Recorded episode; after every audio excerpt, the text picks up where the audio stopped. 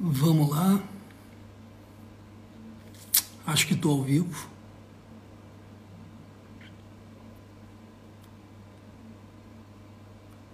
Confere aí, moço, entra aí. E tá, já tá online. Beleza, agora eu tenho que convidar o Francisco. Tá todo mundo me ouvindo aí? Fessal tá na live, Luísa Red Bull. Tá ouvindo bem, Fessal?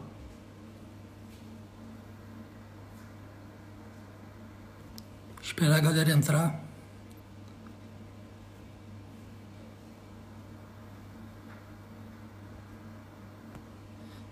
Fessal disse que está ouvindo. Vamos lá.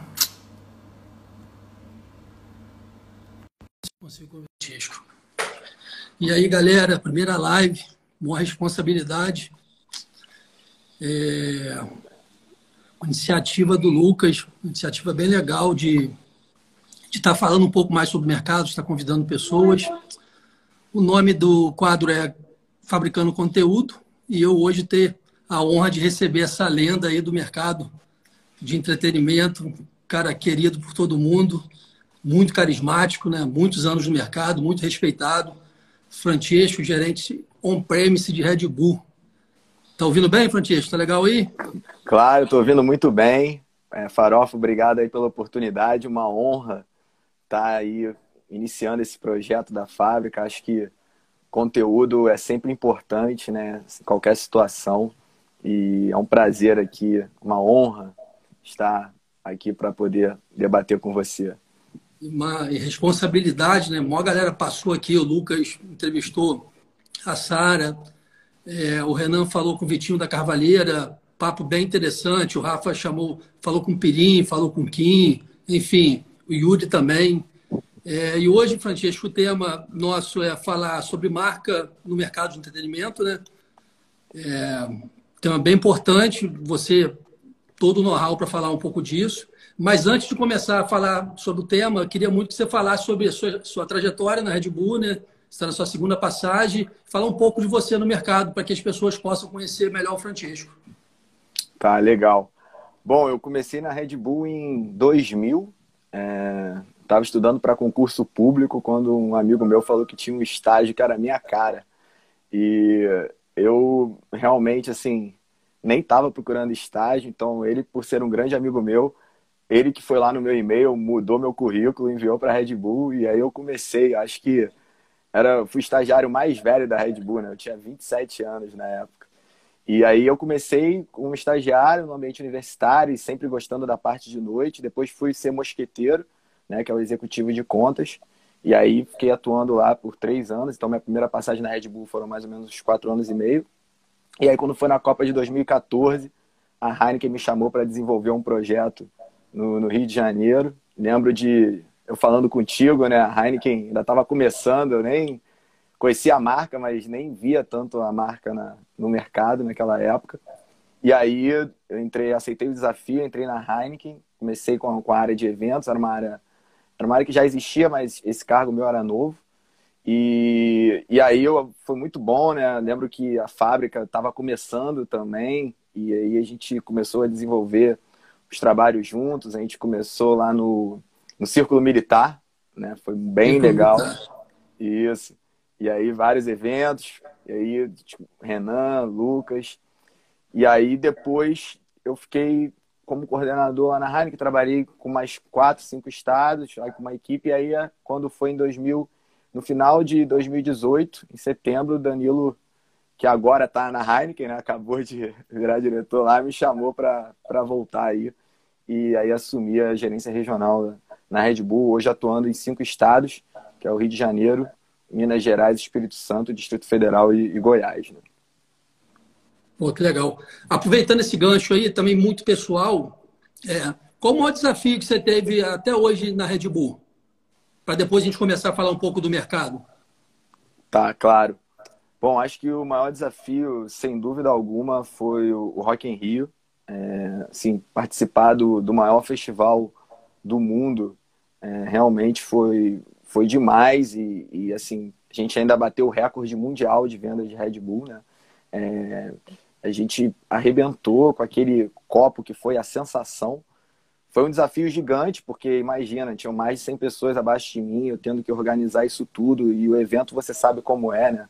As coisas acontecem muito rápido, então se você não tiver tudo bem planejado, bem estruturado, é, quando os problemas acontecem, você não consegue solucionar com, com velocidade e acaba. Porque o evento não tem muito tempo, né? Aquele momento e ponto. E aí, acho que tanto o planejamento quanto a execução foram muito difíceis. No primeiro dia, vendeu mais Red Bull do que a gente podia imaginar. Tinha um cliente pedindo quatro, cinco vezes o que tinha acontecido, o, o, o, que eles tinham feito em um dia no ano anterior, no ano, no, dois anos antes, né, no Rock in Rio anterior. E mesmo assim estava acabando o produto. E, e foi no primeiro dia, no Drake, uma chuva absurda, então um caos e todo mundo querendo copo, todo mundo querendo Red Bull. Mas, assim, graças a Deus, é, minha equipe também era, era muito boa e, assim, a gente conseguiu aí é, passar por todos esses, esses desafios e conseguiu fazer o maior Rock in Rio aí da, da história da Red Bull e, consequentemente, o, o recorde mundial de vendas é, no festival. Então, realmente foi, foi um grande desafio e foi muito legal ter participado de tudo isso também.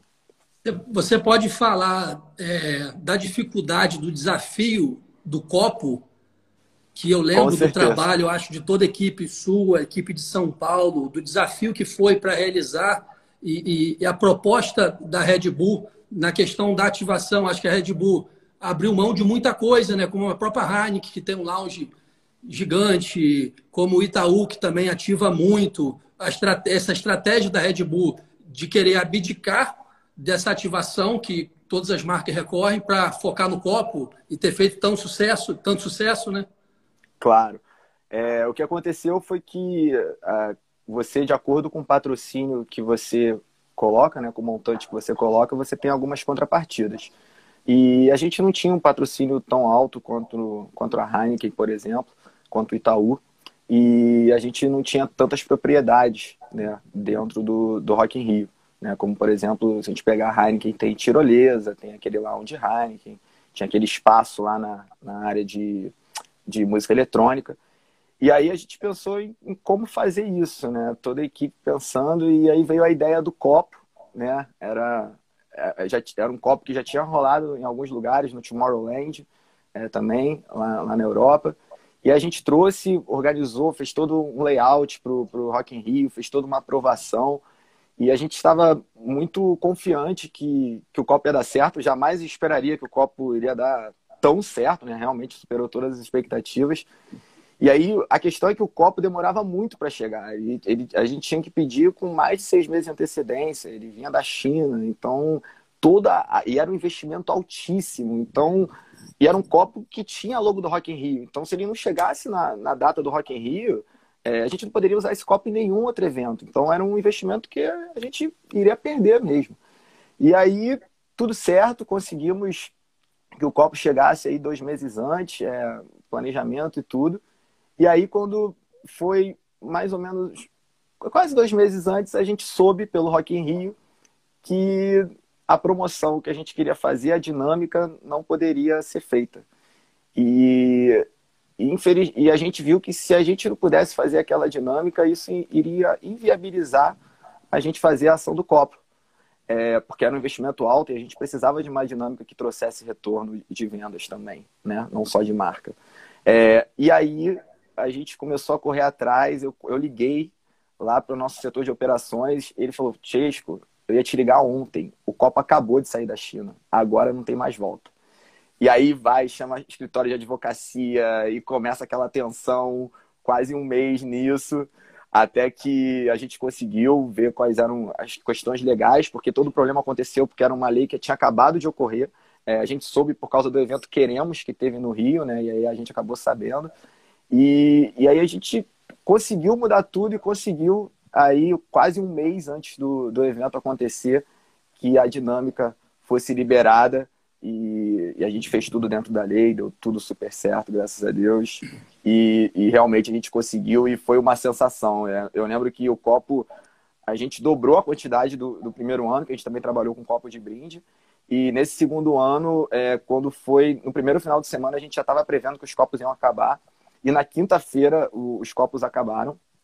E eu andava, né? Porque eu ainda tinha alguns copos para dar para influenciadores e tal. E a galera me parava, olha, eu compro esse copo por 300 reais, eu compro esse copo por 400 reais. É, teve PDV que guardou o copo, que falou, já que vai acabar, eu vou segurar esse copo e, e só eu vou ter esse copo, todo mundo vai vir comprar em mim. E realmente teve um PDV que fez isso. E só que aconteceu o seguinte, é, teve uma fila de quase quatro horas para pegar o copo. E quando ele resolveu liberar o copo, as pessoas começaram a brigar, começaram a se amontoar, e aí teve que entrar a segurança do Rock in Rio, travar tudo. Enfim, é, foi um problema bom, né? Foi realmente muito recompensador, mas foi um grande desafio todo o caminho, né? Não só do, do gerenciamento de, de, toda a cadeia é, para que o Rock Rio acontecesse, com o produto certo, gelado, com a nossa marca, com a visibilidade bem feita, assim como também a questão do copo, que foi ótimo, mas deu um trabalho, mas valeu a pena. Assim como tudo, né? Dificilmente algo é, que faz sucesso e que é relevante não vai ter trabalho. É, faz parte do processo. Francesco, me diz uma coisa: papel da marca no cenário do entretenimento. Qual a sua visão em relação a isso? Cara, eu acho assim, é, a, a, marca, né, as grandes marcas, elas têm um, um grande papel de viabilizar é, grandes acontecimentos também, né? Então, assim, a gente tem todas essas empresas de evento é, que, que fazem os seus eventos, né? Tem todas as ativações, mas sem as marcas estarem ali, né? Atuando, seja em forma de patrocínio ou seja mesmo é, podendo ceder as suas plataformas para que as marcas, as, as empresas né, de entretenimento possam trabalhar nelas. É, eu lembro quando eu estava na Heineken e a gente estava procurando uma agência para fazer as ativações, porque a gente investia no Rock in Rio como um todo, mas também tinha um investimento regional, né, para a gente fazer as ações aqui nos PDVs e tal. E aí é, a gente começou a fazer, procurar algumas agências, só que estava vindo muito parecido e resolvemos pensar fora da caixa e chamamos vocês, né, a, a fábrica, e, vocês aí, em tempo recorde, uma semana e meia, conseguiram fazer lá o, o, plano e foi super diferente de tudo. Eu acho que foi super assertivo, né? A gente ter pensado fora da caixa e, e pega, uma, pega uma empresa que não trabalhava só com, com essa questão de, de, de marketing. O Pedrinho, o Pedrinho de la Roque, desculpa, sonha com esse projeto até hoje. eu lembro, eu lembro. Foi demais, mas foi muito legal. E aí eu acho que eu pego o exemplo de quando a gente conseguiu. É um exemplo bobo, mas é legal fazer é, essa, essa, essa correlação, porque a gente fez uma parceria lá com o Spotify que vocês trouxeram. A gente criou uma experiência dentro de um PDV, porque a Heineken tinha né, acesso a todos esses PDVs do Rio, então a gente pegou um PDV lá em Copacabana super conhecido e, e fez uma apresentação, né, um cara, a gente trouxe uma banda para cantar lá e aí, no meio da, dessa apresentação, ela chamava uma pessoa para subir, e essa pessoa, depois que cantava a música, a gente botava no Cabify e levava para o Rock in Rio, para a área VIP da, da Heineken, e criava uma experiência assim, super única, né? Então, assim, isso é um exemplo de, de como a marca, né? Ela tem, elas, as grandes marcas, elas têm muitas plataformas, elas têm muitas coisas para oferecer. E se, e se, se elas conseguem unir isso com essas empresas que estão aqui no campo fazendo, porque também a gente não consegue falar tanto com todo esse público, né? Por que, que a fábrica foi importante, por exemplo, para essa ação do Rock in Rio? Porque a galera tá andando aqui na rua, tá falando com todo mundo, tá fazendo evento, tá vendo o processo criativo aqui o tempo todo, né? E às vezes as grandes marcas estão andando um pouco mais de cima, mas quando a gente une esses dois e consegue é, ter sucesso, a gente consegue trazer essas experiências que são realmente é, muito legais. Então, eu acho que as marcas têm essa grande responsabilidade. E eu trago até um pouco, assim, é, para esse dia a dia que a gente está vivendo hoje do Covid, é, ver essa responsabilidade não só de poder promover né, é, grandes coisas, mas nesse sentido, mas também nessa momento de dificuldade. Então, pô, a gente pega a, a Red Bull, que está mantendo todo mundo nos seus cargos, outras empresas, a própria Heineken, que anunciou aí publicamente. Então, é, as grandes empresas também têm isso, né? Nesse momento de manter as pessoas nos seus cargos, papel poder social. ajudar o papel social, exatamente. E que eu acho que cada vez mais vai ser crucial, né? As pessoas cada vez estão dando mais atenção a isso. Isso, essa medida que foi tomada pela Red Bull, também foi tomada pela Heineken aqui, Grupo Sagres em, em Lisboa, é, Ambev no Brasil também, assim como o Grupo Petrópolis, né? todo mundo segurou seus funcionários, esse papel é muito legal. Pegando uma, uma carona no que você falou, o papel da, da, da marca no cenário nosso de entretenimento no Brasil, ele é tão importante que se você for pegar na história, desde a música baiana, trio elétrico, é, as micaretas, as festas de música eletrônica, você conhece muito bem. Né? Sim, claro. Sempre, acho que todas as fases você sempre teve segmentos ali. Era muito segmento de, de cerveja, né? Acho que a música eletrônica trouxe o papel da Red Bull é, ser muito importante, ser muito mais ativo na noite, assim como o mercado destilado também. É, e hoje em dia se quebrando paradigmas. É, hoje as marcas como banco, como telefonia já pensam em ativar na noite, já ativam na noite. Esse contato já numa coisa é, muito mais é, que acontecia há 20 anos atrás. Só a indústria da cerveja colocava dinheiro no entretenimento. Hoje o entretenimento é uma ferramenta muito importante para a marca. As marcas cada vez menos gastam dinheiro com televisão, tá cada vez mais no canal com influenciador, onde o público que ela quer falar, o nicho, né? Está muito nichado, né? Tudo isso. Sim, com certeza. Ah, você pega hoje é, os bancos aí apoiando eventos de camarote na Sapucaí, né? É, como é que um banco pode é, criar um evento para se conectar com os seus consumidores, né, com os seus clientes, é, num momento de celebração? Às vezes é muito difícil para um banco é, criar isso dele próprio, né, com ele próprio. Então, se as marcas começam a olhar é, mais para essas empresas como bancos, que precisam do entretenimento, né, precisam desse momento para se conectar ainda mais com o seu público é, num momento tão, tão de celebração, né? Que ele está tão aberto a experimentar coisas. Então, realmente, é, a gente tem muita, muitas marcas ainda para entrar no mercado. Eu acho que não só as, empre as empresas que os produtos são consumidos em loco, né? A gente tem outras empresas também usando essas plataformas para trabalhar o seu institucional. Bacana. Deixa eu fazer uma pergunta bem direta assim, ao seu setor, ao que você faz é, na Red Bull, que é on-premise certeza foi o mais afetado. Né? Me conta um pouco disso, é, como é que foi né, essa decisão ali, ter que parar todo esse processo, como é que é essa reinvenção, como é que o on-premise da Red Bull é, se comportou? Está Sim, se comportando, né? É, falar um, um pouco do, do, mercado, né, dos clientes. É, o que a gente viu foi que no início é, todo mundo ficou muito preocupado, porque, imagina, a gente veio de um carnaval que a gente ouvia falar do Covid, mas mais no exterior do que aqui. Depois a gente pega aquela ressaquinha ali, né? Que tá todo mundo tranquilo, sabe que não tem muita coisa mesmo de duas, três semanas. E aí, quando as coisas iam voltar aí ó, é, a, a, ficar aquecidas, né? Mais eventos, os, ba os bares bombando de novo e tal, a gente veio com o Covid. Então eu vejo que no primeiro momento todo mundo ficou muito abalado, todo mundo teve que fechar as portas, teve que olhar para dentro e se reorganizar para poder estar tá forte para o mercado. E depois a galera começou a pensar, beleza, agora a gente vai continuar assim. Então, o que, que vamos fazer, né? É, e o que eu percebi foi que uma galera começou a fazer delivery, lógico, que esse setor está sofrendo demais, então eu, eu não vejo é, ninguém com uma saída é, mirabolante. Não, eu vou te falar, 1 ou 2% conseguiram aí, através de, de um delivery é, melhorar bastante né, essa queda de faturamento, mas a maioria não conseguiu é, mudar muito isso, mas está fazendo online, está fazendo delivery para tentar ter alguma coisa ali para faturar. Né? E, e, eu vejo muitas empresas se adaptando. Então, para mim, o delivery hoje ele é uma realidade, ele, a, a empresa tem que ter para sobreviver nesse momento, mas ele vai ter que ser uma realidade daqui para frente. Então, não tem mais como você abdicar do delivery. Né? seja porque você identificou uma nova forma de faturamento, é uma forma adicional, seja porque a gente não sabe se daqui a dois, três anos pode ter um, um, uma outra pandemia ou, ou, um problema que faça com que as pessoas fiquem em casa. Então, eu acho que isso acelerou demais o, o processo da, da, das pessoas estarem fazendo delivery.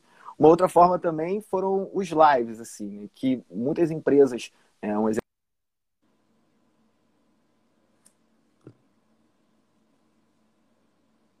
Acho que a internet do Francesco está ruim.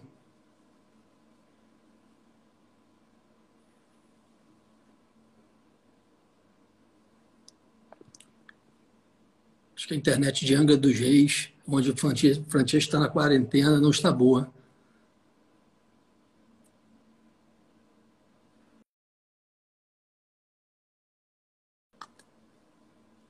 E eu acho que o Francesco caiu.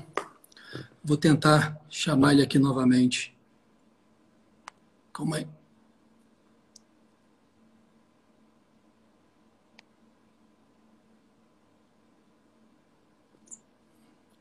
Acho que eu não estou conseguindo chamar o Francisco.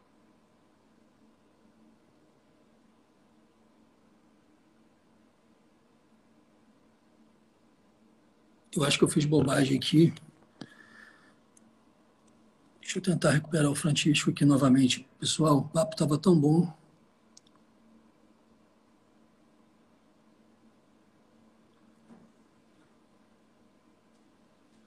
Eu acho que enquanto o Francisco não volta, tentar resumir para vocês um pouco do que a gente estava falando aqui, é, do papel da marca do entretenimento, a experiência que o Francisco tem através da Red Bull, principalmente, como que a Red Bull está se comportando muito nesse mercado, a visão. É, e ele estava falando exatamente de como o setor dele é, foi atingido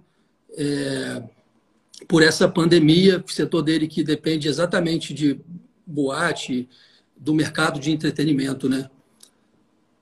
Deixa eu tentar chamar ele aqui novamente. Francisco ficou sem internet. É... Olha ele aqui, ó. Acho que. Vamos lá, acho que agora vai. Foi. Fiquei. Eu tô, Sua quarentena, tô Angra, né?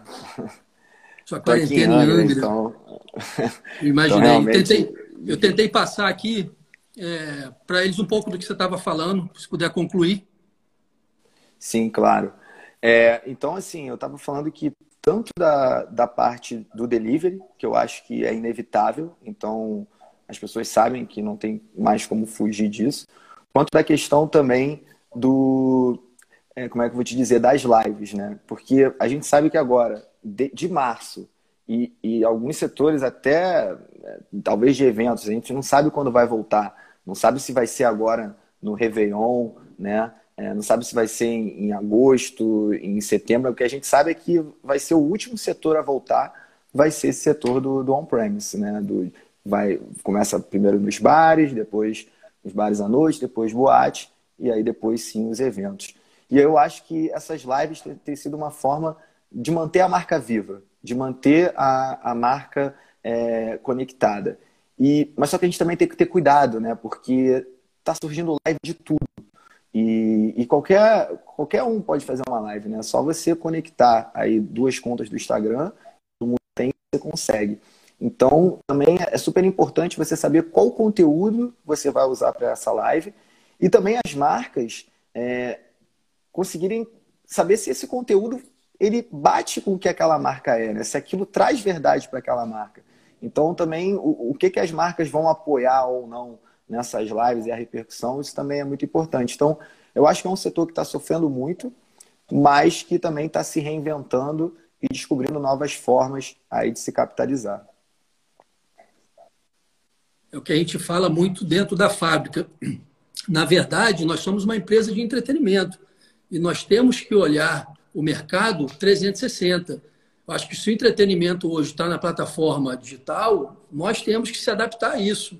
É, acho que faz parte é, acho que do DNA da fábrica e eu acho que todo mundo tem que parar para pensar nessa forma, né? Porque está tendo, o Renan usou uma, um exemplo na reunião esse dia do Kiko, da na sala, e está certo que se, se tiver que fazer é, missa, né, a gente vai fazer isso, porque a gente tem que se adaptar a esse mercado, né? É, e falando das lives, o Rafael Sumar mandou uma matéria ontem, ontem, ontem, para a gente sobre é, o retorno para as marcas que estão apoiando as lives, principalmente as lives sertanejo, né, dos shows que têm feito isso com maestria é, e estão se aproveitando muito bem. O resultado está saindo no seu mercado. As marcas que estão fazendo live, também posicionadas, elas são as mais lembradas quando o consumidor vai, vai efetuar a compra. E o consumidor ainda continua comprando. O supermercado continua funcionando. O mercado de vinho cresceu bastante. É, o mercado de, de detergente, por exemplo, as pessoas nunca lavaram tanta louça. É, Sim, então, assim, certeza. as marcas que estão é, ativando, as marcas que abraçaram é, essa causa, também estão sendo, né, tem o seu benefício na venda, claro. que é o que elas querem, né? Não, você pega uma live, é, imagina que um evento aí para para 100 mil pessoas, o quanto custa né, um, um evento desse. A gente está falando muito de Rock in Rio. Rock in Rio, por exemplo, são 100 mil pessoas por dia. É, e aí, para um artista falar com 100 mil pessoas, todo o custo de estrutura que você precisa ter. Né? Agora, quando você pega uma live, você consegue falar com milhões, com um custo super baixo, né?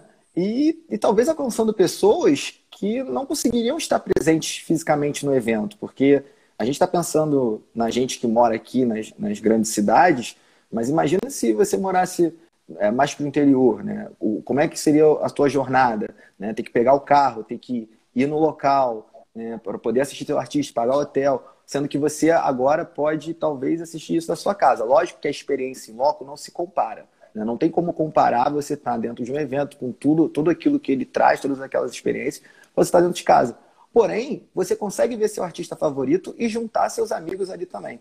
Então, eu acho que as lives não tem mais volta também. Assim, é, vai ter que, vai continuar tendo live, as marcas vão ter que aprender a, a trabalhar nessas lives e, e, principalmente, né, é, como é que você vai unir é, esse digital aí com, é, com o físico, né? Como é que você consegue também transformar isso, é, talvez em vendas ou talvez num lead, uma página que você queira direcionar. Enfim, eu acho que é, é uma coisa que os artistas vão estar aprendendo muito, porque Imagina, se você falar com um milhão de pessoas e cada um tiver que pagar 10 reais para entrar nessa live, olha quanto você está faturando, né? E olha versus o custo.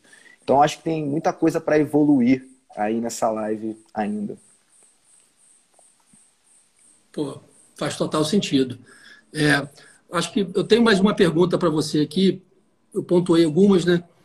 Dessas fixas, né? Fiz três, quatro fixas só. Sua visão, Francesco, qual o cenário pós-pandemia, como é que esse mercado vai reagir? Independente se vai ser em agosto, setembro, outubro, nós do mercado estamos rezando para que isso né, passe logo que se encontre uma vacina. Como é que você está imaginando esse mercado pós-pandemia?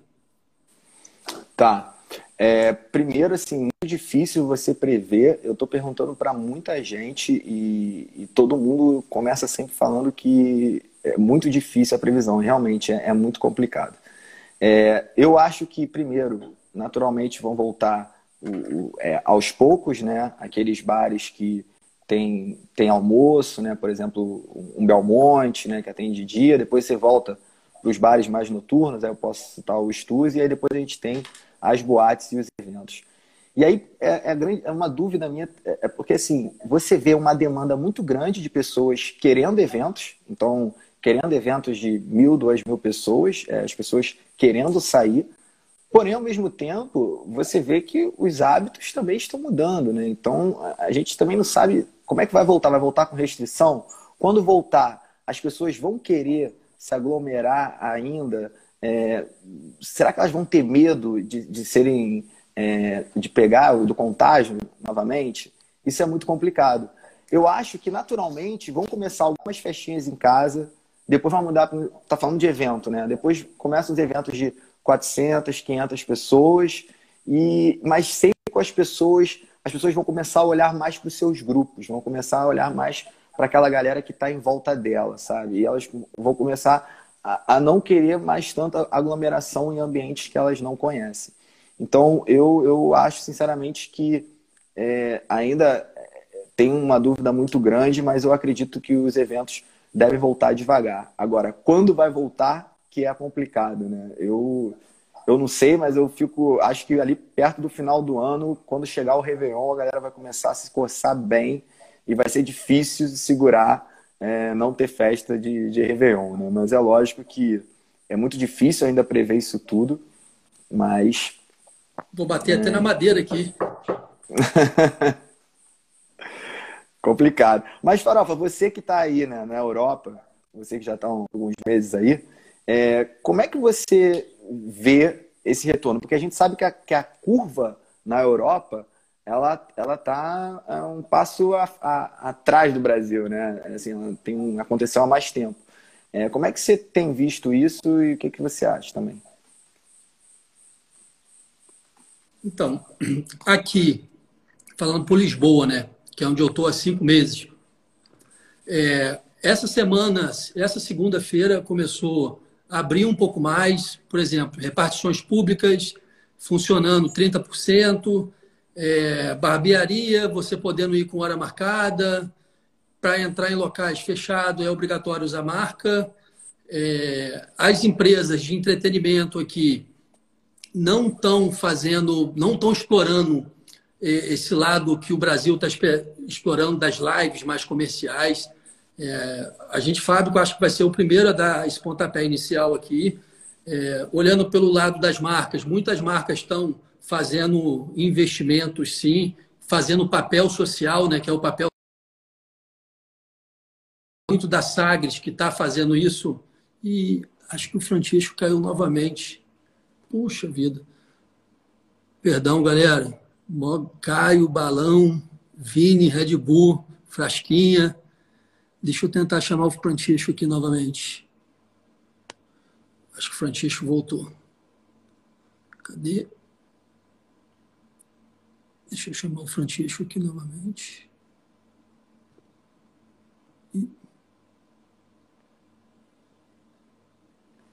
Honra, Fabi. Pavone, que saudade. Não estou conseguindo conectar. Voltou, voltei, Francisco voltou. Voltei. Foi mal. Bartolo, Daniel, Rafinha. Rafa Barreto aí, Frasca. Pô, uma galera bacana, que honra. Que honra. É, aí voltando, é, acho que não só a Sagres, mas é, que Sagres, Grupo Heineken, aqui é a mesma coisa, estão é, fazendo esse papel social, né? É, algumas investindo um pouco mais em propaganda, outras menos, mas aqui também, como no Brasil, todas as marcas que estão defendendo a bandeira, que estão ajudando, você você está vendo esse retorno. Falando um pouco mais do mercado, um pouco mais de Europa, a Alemanha tem feito muito drive-in tá? Lá tem muito DJ da cena de música eletrônica. Isso virou uma febre lá. E aqui volta é, a partir do dia 18 em Lisboa a abrir um pouco mais os bares, restaurantes e a partir de junho vão começar a ter esse cenário de pequenos eventos já. É, a gente já está preparando alguns projetos já para esse pós-pandemia, né? Então a gente está um pouquinho à frente. Eu acho que o que vai acontecer com o Brasil em agosto, setembro, aqui vai acontecer com a gente é, no próximo mês. É, então, bem difícil o cenário, essa experiência, Francisco, de estar aqui no momento desse também é uma coisa bem, bem diferente, assim. É, imagino, imagino. Mas a, a, aqui vocês pensam também em trabalhar essa questão da, das lives também? Como é que vocês veem isso? Porque vocês têm muito acesso a artista, né? Total. Vocês, tem muitos eventos. Como é que vocês estão pensando nisso? A gente já está participando do, do, Perdão, a gente já participa, né, junto com o R2, que capitaneou isso, e Carvalheiras, e na sala, e diversas outras empresas do, do iniciativa do Fome de Música, né? Que a gente, através de Fome de Música, está ajudando muita gente. Então, nós já tivemos esse primeiro passo. O passo nosso agora é fazer isso com os nossos projetos. Como a fábrica sempre foi é, uma empresa focada na experiência, né? Então, isso para a gente estava sendo um desafio. Como é que a gente vai fazer a live é, e vai ter a experiência para quem está assistindo? Então, a gente conseguiu agora montar esse quebra-cabeça. A gente vai lançar isso já já. A gente está tomando algumas medidas referente a isso, assim como outros projetos também. Foi aquilo que nós falamos há minutos atrás. Assim, a gente tem que se adaptar. A empresa não pode ficar parada. É, a fábrica, assim como como outras empresas, não demitiu ninguém. A gente teve alguns reajustes salariais. Então, a gente tem um time ali que está fazendo home office faminto né, de trabalho, querendo produzir. É, equipe de criação está trabalhando bastante diariamente. É, então, não pode parar. A gente trabalha com entretenimento. O entretenimento agora está sofrendo adaptações. Se a gente tiver que fazer evento para 10 pessoas, nós vamos fazer evento para 10 pessoas. Se o entretenimento tiver que ser através de live, nós temos que pensar da maneira fábrica de ser, de levar o entretenimento né, e essa experiência né, através das redes sociais, da onde for. Legal. E assim, eu acho que nesse momento também que está todo mundo aí em casa, né, vocês trabalham muito com influenciadores. É, e sempre foi uma referência a forma como vocês trabalham é, com essa galera.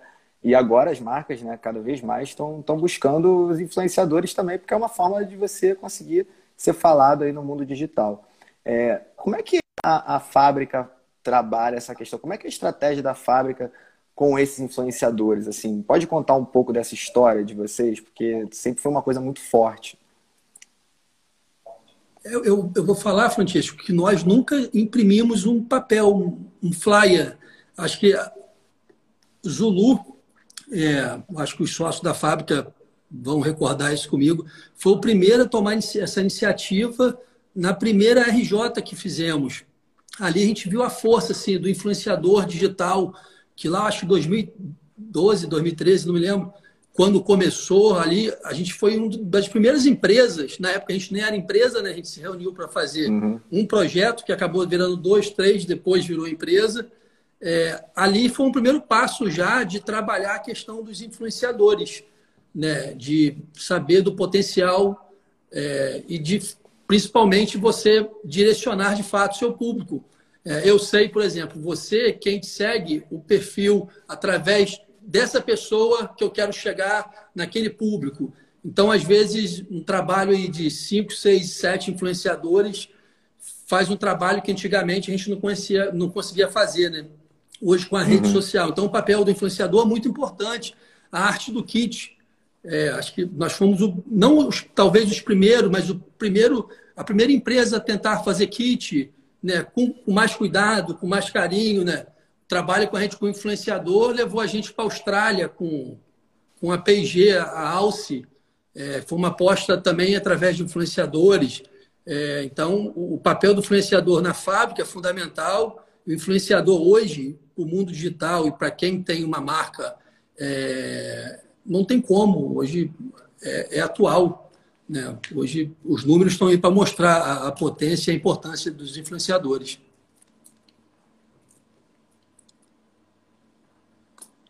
Francisco está aí? Sua internet está bem ruim, Francisco.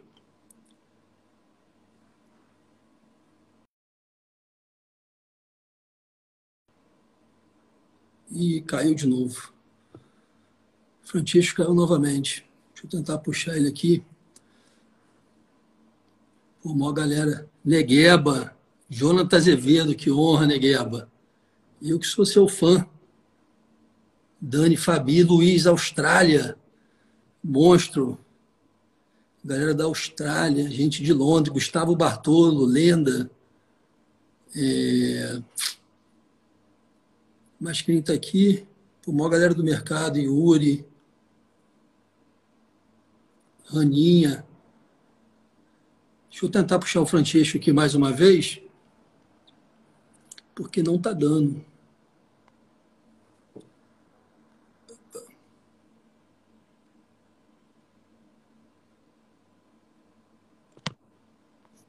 Fica um aprendizado. Nunca faça live com quem está em Angra dos Reis, passando quarentena. Voltei aí. Voltou. Tá falando aqui para não fazerem live com quem está em Anga dos Reis. Pode ficar sem. Eu acho que esse é complicado mesmo, cara. É difícil. Esse privilégio.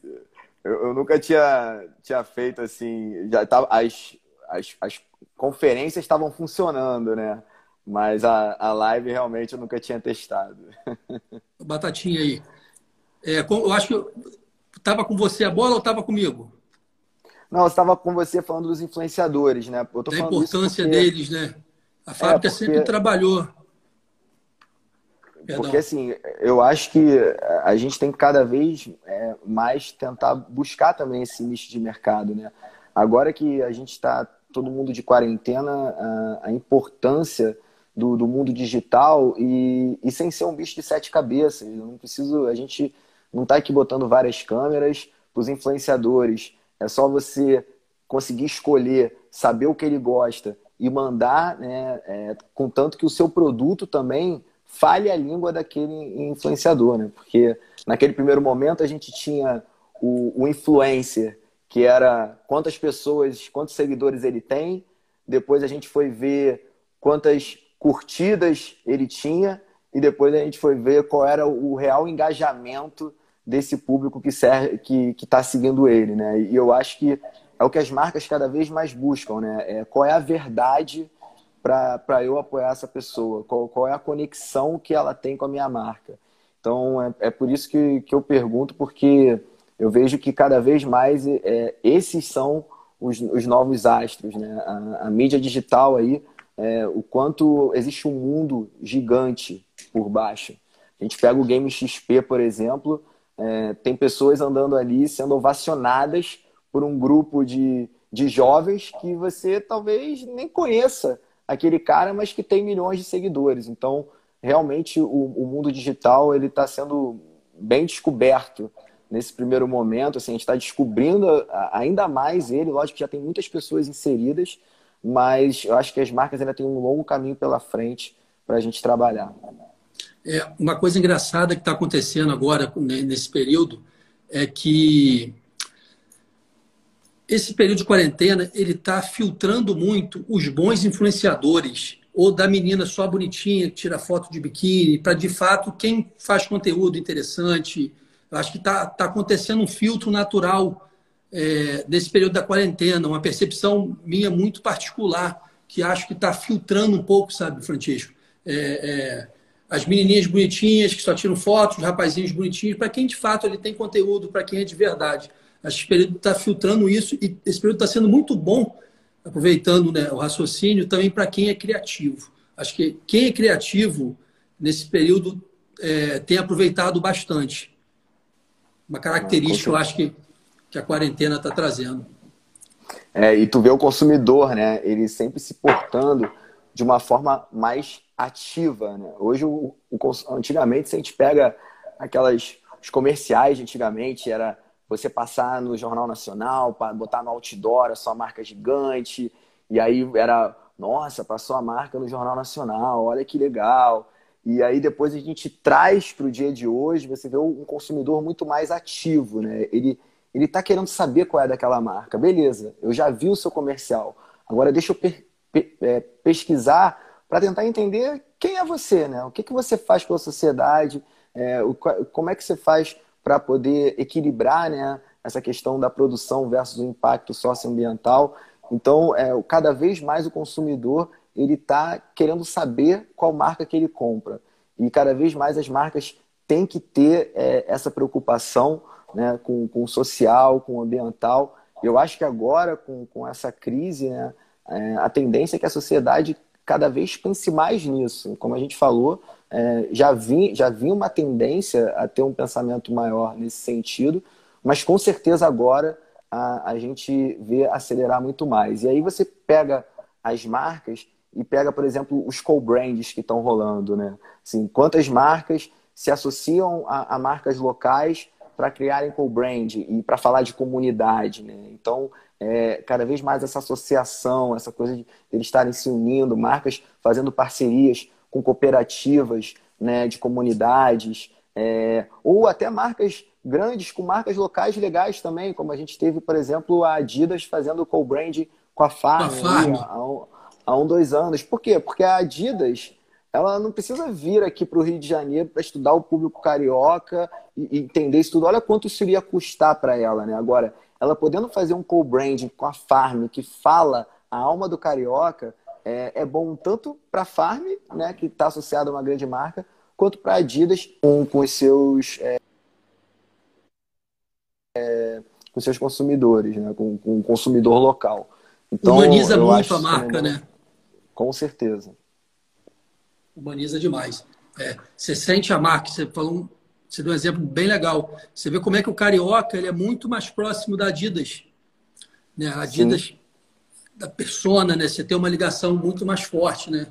Faz muito Com sentido certeza. isso. Muito sentido. É... Você quer me fazer mais alguma pergunta? O pessoal tá, tá te zoando porque você tá, tá tendo vários cenários na sua live. Cada Pô, você vê, né, tá cara? Aqui é cenário roots, meu irmão. O negócio aqui, ó, janelinha de casa de praia e tal, é por aí. Você é um dos poucos que está curtindo a quarentena é, em Anga dos Reis, que privilégio. Olha, eu vou te falar, né? É, a gente estava falando de conteúdo, é, é, engraçado isso, porque é curioso, né? Não é engraçado. Mas porque no primeiro momento eu ficava vendo televisão era Covid e política, né? E aí depois você depois você vê isso, você tem um grupo de WhatsApp remoendo a informação que acabou de ser passada na televisão. E, e aí eu, eu falei, cara, calma aí, eu tô surtando nisso, que não é possível que só tenha isso. E aí eu comecei a buscar mais conteúdo, comecei a ver mais, mais coisas. E, e, assim, eu comecei a mudar pra caramba. E aí vim aqui pra Angra, pô, tô lendo, consegui é, ser mais eficiente no trabalho, porque você não fica consumido por aquela informação que, que fica remoendo a sua mente, né, na nossa cabeça. É, o que você começa a pensar, o que começa a entrar, aquilo ali de alguma forma influencia a tua energia, né? influencia a tua vibe. Então, realmente está sendo muito, muito legal é, eu estar tá aqui em Angra, tá trabalhando daqui, né? Com a internet não tá boa para live, mas a internet tá não tá trabalhar. boa. é, mas está sendo assim, foi uma experiência muito legal e foi um change na minha, na, na, minha cabeça, assim, no meu modo de pensar, que, que fez toda a diferença. Então, acho que tem muita informação legal para a gente absorver nessa quarentena e a gente tem que ter muito cuidado, porque como tem muita informação boa, também tem muita informação ruim né? e nociva. Agora eu vou mudar aqui de vai, novo. Vai mudar o cenário pra... de novo? Vou mudar. Não, vou botar para carregar o celular. É... Deixa eu ver aqui que eu tenho aqui para te perguntar, mais específico. Me diz uma coisa. É... A gente estava numa conversa a gente tem um projeto chamado Harmonia, né, que é um projeto total de marca incentivado. O que, que você pensa em relação ao incentivo a marcas, as empresas que estão fazendo esse tipo de, de processo? Até porque o que, que vai acontecer com os incentivos fiscais esse ano? É, por exemplo, a Secretaria de Estado Estadual de Cultura do Rio tinha 90, 90 milhões para investir em cultura através das empresas. Né? É, o que, que você pensa sobre isso? O que, que você acha que, do impacto que vai sofrer? Já que o tema nosso aqui é marca, né? Hoje a lei de incentivo é uma coisa que tem ajudado muitos produtores. A fábrica é um exemplo disso, a tirar os projetos do papel e ajudando também as marcas é, a estarem aplicando em projetos legais. Tá. É, só só para recapitular a sua pergunta, você está falando sobre a questão do corte da lei do incentivo, é isso? Não, não, a gente, na verdade, não sabe o corte. Vai haver um corte na lei de incentivo. É um impacto disso e a importância da lei de incentivo, que a lei de incentivo é algo bacana, tanto para a empresa quanto para o produtor, né? Claro, com certeza. Bom, não tem assim, como a gente que... falar de marca aqui e não, e não, não, tocar na lei de incentivo, né? É a, claro. última pergunta técnica. Olha, eu vou pegar é, há um tempo atrás, quando iniciou essa questão da lei do incentivo, ela foi, é, é, acho que ela foi mal utilizada no momento inicial, né? A gente realmente via muitos projetos sendo feitos, mas você às vezes via que não tinha nada a ver e projetos muito legais que precisavam desse incentivo e não conseguiam, né? Então panela, você né? exatamente muita panela no, no início disso tudo. Mas hoje em dia eu acho que a lei do incentivo ela conseguiu se organizar e se estruturar e eu vejo ela como uma lei muito benéfica para o setor de eventos e, e para a sociedade no geral. E, e, eu acho que ela é importantíssima, né? Porque é aquilo, ela permite que você tire do papel projetos é, que têm um cunho mais ideológico do que a questão só de fazer dinheiro, né? E, e eles têm uma causa, ou eles estão trazendo cultura, né? Porque a gente sabe, é, vocês precisam monetizar. Então, se você não tem um, um, uma lei dessa para poder te dar o respaldo de, de trazer cultura para a sociedade né, e viabilizar o seu negócio, você também não vai conseguir ficar tendo prejuízo toda hora. Então, é, eu acredito na, muito na lei do incentivo como ela é hoje. Eu acho que no passado ela não foi é, muito bem utilizada. Lógico, sem, sempre tem para melhorar, sempre dá para melhorar, mas eu, eu acho muito legal a lei do incentivo e, é, infelizmente, a gente sabe que a cultura é um dos primeiros pilares a serem cortados, né? Então, é, nesses cortes aí é, é, realmente bem provável que ele aconteça, mas eu acho essencial, porque é assim que a gente consegue trazer eventos de qualidade, pensando muito mais no lado ideológico, né? É, e não tendo que fazer tanto aquela conta para ver se ele se paga ou não. E, e, as grandes marcas, elas não conseguem mais investir como era há 10 anos atrás. Então, a lei do incentivo ela é importante também para viabilizar altos investimentos. Né? O, antigamente, a gente sabia que era fácil conseguir um patrocínio de 500, 600 mil para um projeto. Fácil que eu digo assim, as marcas tinham esse dinheiro. Né? A gente pega, por exemplo, eventos apoiados por marcas no passado. O Team Festival, o Free Jazz Festival, né? A gente tinha aquele Heineken, que era, eu não lembro, que era um evento de música eletrônica, que trazia grandes nomes internacionais. Então, antigamente, a gente tinha as marcas com poder para fazer isso. E hoje as marcas já não têm tanto esse poder de investimento. Então, daí que é, torna-se ainda mais necessário essas leis de incentivo para que a gente realmente consiga é, trazer mais cultura para todos. Perfeito, ajuda muito. E, enfim, vamos ver como é que vai ficar esse cenário aí de, de lei, esperar um pouco esse processo pós-pandemia. É... Melhor momento da internet sua até agora na live, tá? Pô, tô muito feliz, cara. Eu acho que eu, esse local aqui é o local perfeito. ainda tô sentado, tá ótimo. Gostou da, da, da janela ali de, da casa de praia. Gostei. É, o que, que a marca procura, Francesco, numa empresa? O que, que a marca procura numa empresa? É, o específico, Bom, assim. Tá, é, o que, que acontece? Eu, eu acho que primeiro é, a gente tem que ter o retorno de visibilidade, né? Então, assim, se a gente vai apoiar uma empresa, a gente espera que, que ela traga um, Vamos falar de entretenimento de um evento, é, que traga um público legal para o evento, que ele traga atrações, né, é, que, que, que, seja relevante, né, que tenha repercussão nas mídias. Mas isso é só o primeiro ponto. É, mas isso de nada adianta se o evento não tiver profissionalismo, se ele não conseguir entregar bons relatórios, se ele não for um evento dentro da lei, que não, depois não vai trazer problemas é, ou escândalos que, por exemplo, a marca pode estar associada. Então, eu acho que a marca ela busca tanto o retorno né, de, de imagem, eu acho que falar de retorno de vendas, é, de volume em eventos, é, não dá, né, porque a gente sabe que muitas das vezes não se paga, porque aquilo ali é uma plataforma.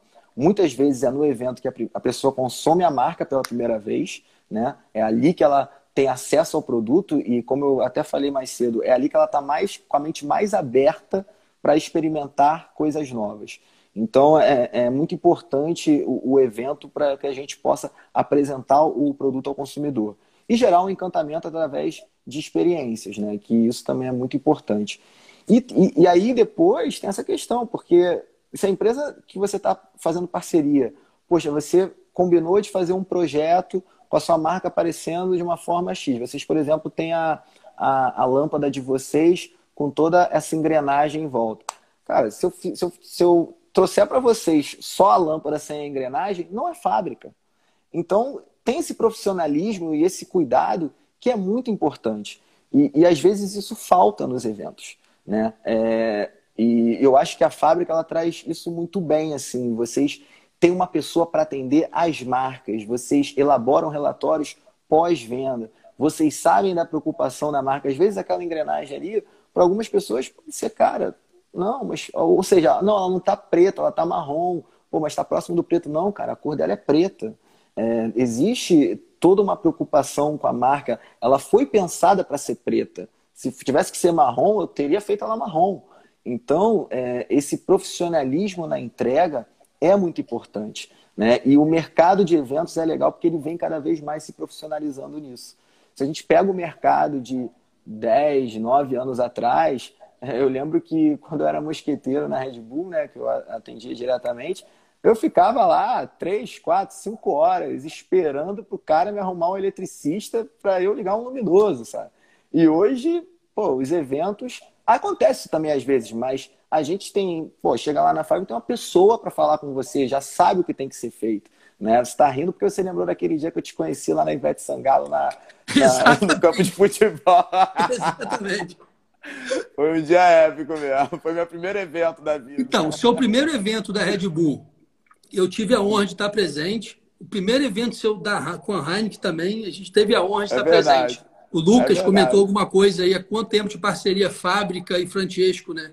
Isso talvez foi o Jordo botando Rio Cricket, exatamente, Jordo. É, Rio Cricket, Jordo Leão, né? Tava lá. É, é. Enfim, então acho que isso foi um, inclusive até um, um dos diferenciais é, de ter, de bater esse papo contigo. Eu nunca tinha feito uma live. É um tema bacana e com uma pessoa que, além de ter uma história né, no entretenimento do Rio, né, muito forte, ser respeitado, mega carismático, tem uma história com a gente muito, muito bacana, né? Quando foi falar do seu nome no grupo, todo mundo foi unânime, assim, muito legal. Que bom. Obrigado. E aí você pode botar também o primeiro evento da Red Bull, o primeiro evento da Heineken, a primeira, primeira live da minha vida também, já está na, que honra. na também. Nossa, a minha também. É... É, e Farofa, eu tenho uma última pergunta, é, e aí eu, é, é mais o ponto de vista de agora o, o inverso, né? O que, que você, como é, o que, que vocês esperam de um profissional de marca, né? É, um executivo da, seja da Pernod, da, da Itaipava, que é parceiro de vocês, da Red Bull. É, o que, que vocês esperam dele, assim? Quando, o que, que vocês esperam desse profissional? Existe uma série de fatores, né? Falando mais especificamente em marca, que a gente acaba falando, por exemplo, exemplo Red Bull. Você tem você, tem uma equipe de logística. Primeiro, transparência, comunicação muito clara, que é uma coisa que a gente peca muito no nosso mercado, é muita informalidade, às vezes é um disse-me-disse muito grande. Eu acho que uma coisa que é muito importante é a comunicação, a transparência, a humildade. Porque, no geral, a gente já se conhece. É, ainda mais, nós estamos no mercado há muito tempo. Eu conheço a marca, a sua marca hoje como ninguém. Eu sei o que é errado, eu sei o que é certo, eu sei é, tanto do mercado de cerveja, eu vou falar do Grupo Petrópolis, eu sei a forma que eles querem trabalhar. E essas marcas, né? se falar do, do, da Pernod, eu vou saber como é que me comunicar com Bifitter, com Absolute. É, então, o que a gente não é pedir muito, é pedir uma comunicação clara, é pedir um pouco mais é, de transparência mesmo do outro. Eu acho que são coisas muito simples e que falta, porque todo mundo que está em seu cargo são bons profissionais. É, dificilmente eu vejo uma pessoa ruim na Red Bull, nunca vi. Olha que eu peguei fase da Red Bull, peguei Sabino, Peguei Renato ainda é, no escritório na praia de Botafogo. É, enfim, Danilo. Danilo foi outro que fez. O primeiro evento dele foi com a gente, pela Red Bull. É, então, assim, a gente conhece muito, se conhece muito, né? conhece muita empresa. O que falta, às vezes, é a comunicação. Nossa, é muito falha. É, Sim. Voltou a câmera.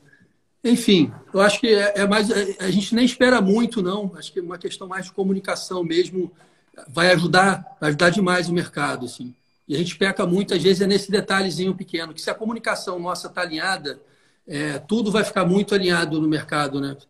Qualquer problema que dá para você de logística, de marca, de eletricista, ou às vezes na negociação, é tudo a questão de comunicação. Claro. Porque problemas vão acontecer, né? E no evento o problema sempre é urgente, né? Porque o evento é naquele dia. É, a gente, é engraçada a diferença, né? Porque você vê, no, se você tem um bar e eu estou te atendendo e eu não consigo trazer algo que eu tinha combinado contigo, é lógico que é algo que a gente possa jogar para outro dia. Não tem problema eu, eu entregar no, no outro dia, porque você consegue esperar. É, agora o Perdão, evento não. O evento... Vai, vai, vai cair a live. Uma hora cai, infelizmente. A gente vai ter que fazer Beleza. uma outra resenha. É, Valeu. Falta aqui alguns Agradecer segundos demais. aqui.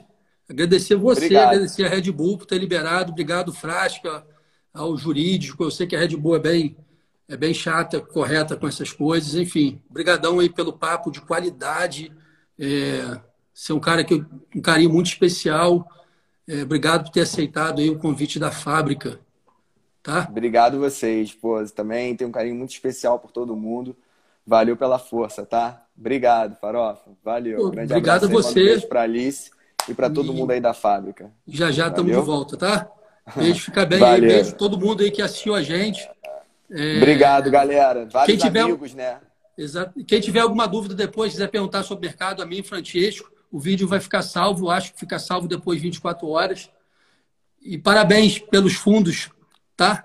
diversos ah, valeu, cenários obrigado. Você vê, né, cara? Às vezes você precisa ficar mudando aqui no aplicativo. Eu